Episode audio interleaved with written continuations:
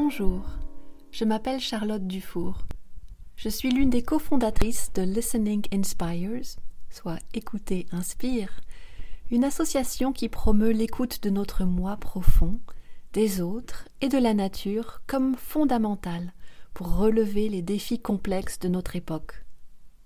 Je suis heureuse de vous présenter une nouvelle série d'épisodes du podcast Listening to the Earth, à l'écoute de la Terre, intitulée Écoute lumineuse pourtant turbulent. Chaque mois, je partagerai avec vous, dans cet espace, dans des enregistrements d'une dizaine de minutes, certaines des intuitions, questions, inspirations que je reçois en écoutant les autres, la nature qui m'entoure, ainsi que mes perceptions et mes émotions. Je me concentrerai sur les inspirations qui ont un rapport avec les temps turbulents que nous traversons sur notre planète. Je le fais dans l'espoir que ce qui m'inspire puisse aussi vous inspirer. J'ai appelé cette série Écoute lumineuse, car avec l'avalanche de nouvelles sur le changement climatique, les pandémies, les crises énergétiques, la guerre et les bouleversements politiques, le monde paraît être très sombre et lourd, n'est-ce pas? J'ai soif de lumière et de légèreté, que je considère comme essentielle pour éviter de sombrer dans la négativité l'enjeu n'étant pas pour moi de simplement survivre aux crises de cet Anthropocène, mais de les utiliser comme opportunité d'élévation individuelle et collective. Je crois que l'écoute nous apporte cette lumière. L'écoute implique d'être présent avec ce qui est et ce qui veut émerger. Elle nous apporte de la clarté et ouvre la voie à de nouvelles perspectives, à de nouveaux regards et à de nouvelles solutions. Ce faisant, l'écoute peut nous apporter de l'espoir. L'écoute implique une connexion qui offre la légèreté de ne pas se sentir seul, de se sentir soutenu. L'écoute crée l'espace nécessaire pour être écouté, ce qui apporte également de la lumière, la lumière qui vient du fait de se savoir reconnu, ainsi que la légèreté de partager ce que l'on porte, que ce soit de la tristesse, de la joie, ou tout l'arc-en-ciel des émotions et des pensées qui nous traversent.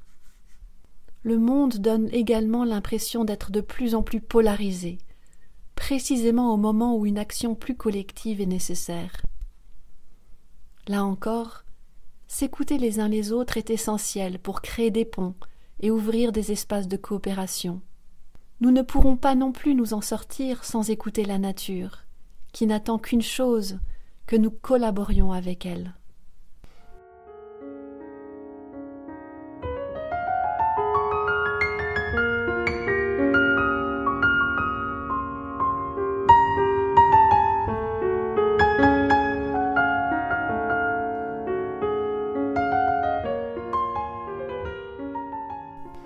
J'ai été témoin du pouvoir de l'écoute au cours des nombreuses années pendant lesquelles j'ai travaillé sur la nutrition et les systèmes alimentaires, avec des ONG, les Nations Unies et les gouvernements dans divers pays. Faire en sorte que nous ayons des aliments sains et abordables dans notre assiette, tout en respectant l'environnement, n'est pas une mince affaire. Il s'agit d'améliorer la collaboration entre ceux qui travaillent dans l'agriculture, la santé, la protection de l'environnement, l'éducation les affaires sociales, les infrastructures, les transports, le commerce, et plus encore. C'est loin d'être facile. Il y a tellement d'intérêts conflictuels, de priorités divergentes, de compétition pour les ressources, des façons différentes de voir le monde et même de comprendre les mots que nous utilisons. Une méthodologie que j'ai souvent utilisée pour instaurer une collaboration, de l'Afghanistan à l'Afrique subsaharienne en passant par l'Asie et qui peut aussi s'utiliser en Europe, est la construction d'arbres à problèmes et à solutions axés sur la nutrition. Nous réunissons des personnes travaillant dans différents secteurs et organisations pour identifier les causes de la malnutrition dans une région et un groupe de population donné, ainsi que les solutions qui peuvent y remédier. La magie de la méthode réside dans la création d'un espace de confiance dans lequel les participants racontent pourquoi il est difficile de produire, vendre, acheter ou consommer des aliments. Un vétérinaire travaillant avec des éleveurs expliquera à une infirmière comment la perte de bétail affecte l'ensemble des moyens de subsistance d'une famille. tandis que l'infirmière expliquera à un agent de vulgarisation agricole pourquoi il est difficile pour une femme d'allaiter son enfant aussi souvent que nécessaire si elle travaille de longues heures dans les champs. Les participants oublient qu'ils représentent une organisation ou un secteur donné avec ses intérêts spécifiques et, en s'écoutant les uns les autres, ils construisent un récit commun, une vision commune. Ils établissent des liens entre ce que chacun peut apporter aux solutions et, ce faisant, créent un désir de travailler ensemble. Lors d'un atelier de ce type en Afrique de l'Ouest, les représentants des ministères de l'Agriculture et de la Santé d'un pays ont constaté qu'ils pouvaient surmonter une grande partie des tensions qui les opposaient. Ils ont proclamé avec enthousiasme le mariage entre la santé et l'agriculture, générant une vague de gaieté parmi tous les participants. J'ai constaté une magie similaire lorsque je travaillais sur les concertations sur les systèmes alimentaires avec l'entreprise sociale 4SD qui a soutenu les représentants de 148 pays et de dizaines d'organisations, sociétés civiles, universités, secteurs privés et autres encore, dans l'organisation de près de 2000 concertations sur l'avenir de nos systèmes alimentaires, en préparation du sommet des Nations Unies sur les systèmes alimentaires qui s'est tenu en 2021.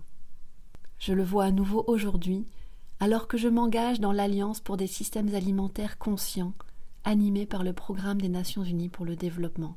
Le pouvoir qui découle de l'écoute mutuelle ne cesse de m'étonner.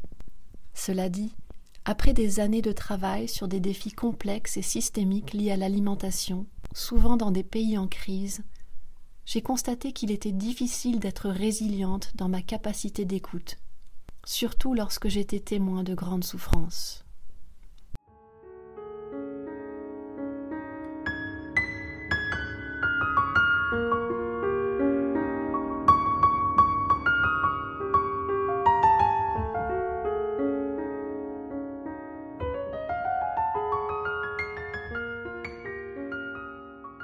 Maintenir l'espace pour une écoute collective nécessite d'être profondément ancré et nourri.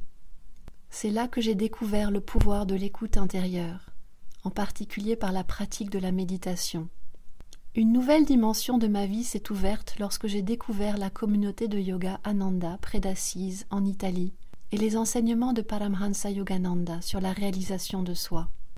L'approfondissement de ma pratique du yoga et de la méditation m'a aidé à accéder à une toute autre dimension de moi-même, un espace de paix et de joie intérieure où je me sens soutenu par quelque chose de bien plus grand que moi. J'ai rapidement remarqué que le fait de cultiver cette écoute intérieure améliorait ma capacité à écouter les autres, en particulier à écouter au-delà des mots. Elle a approfondi mon intuition et ma sensibilité aux besoins des autres et à ce qui veut émerger dans une situation donnée. Cette pratique de l'écoute intérieure a également ouvert la porte à l'écoute de la nature. Dans la méditation profonde, le sentiment de séparation entre soi et le reste du monde s'estompe. Un sentiment de connexion profonde devient évident.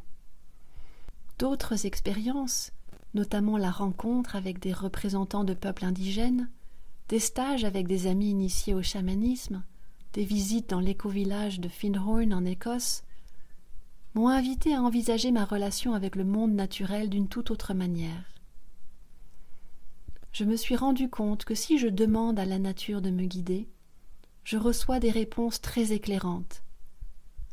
J'ai commencé à voir l'évident, l'immense sagesse qui anime le monde naturel et le fait que nous ne pouvons pas résoudre les problèmes que nous avons créés sans nous relier à cette sagesse. Cette prise de conscience et la rencontre d'amis qui partageaient cette vision ont été à l'origine de la campagne Écouter la Terre, Listening to the Earth, le fondement de l'association Écouter Inspire. J'ai hâte de vous en parler dans un prochain épisode. Plus j'écoute, plus je sens que la force créatrice qui anime le monde, y compris nous-mêmes, est tout simplement ce que nous appelons l'amour. La clé pour s'accorder à cette force est l'écoute. Écouter, c'est se reconnecter, et par cette reconnexion, se régénérer. Il y a tant à explorer sur ce que signifie vraiment l'écoute et ce qu'elle révèle. Cette série de podcasts est l'un des espaces où nous vous invitons à explorer les différentes dimensions de l'écoute. Je vous invite au prochain épisode qui paraîtra prochainement, dans lequel je vous parlerai de l'un des piliers qui guident l'équipe d'écouter Inspire. Il s'agit du 18e objectif de développement durable sur l'amour et la joie, que nous appelons désormais ODD 0. Il n'a pas été explicitement écrit, mais nous le considérons comme le cœur et le fondement de l'agenda 2030. L'objectif ultime est l'activateur des 17 objectifs de développement durable. Nous allons explorer comment l'écoute est la clé pour activer cet ODD. D'ici notre prochaine rencontre, je vous souhaite une écoute lumineuse et inspirante.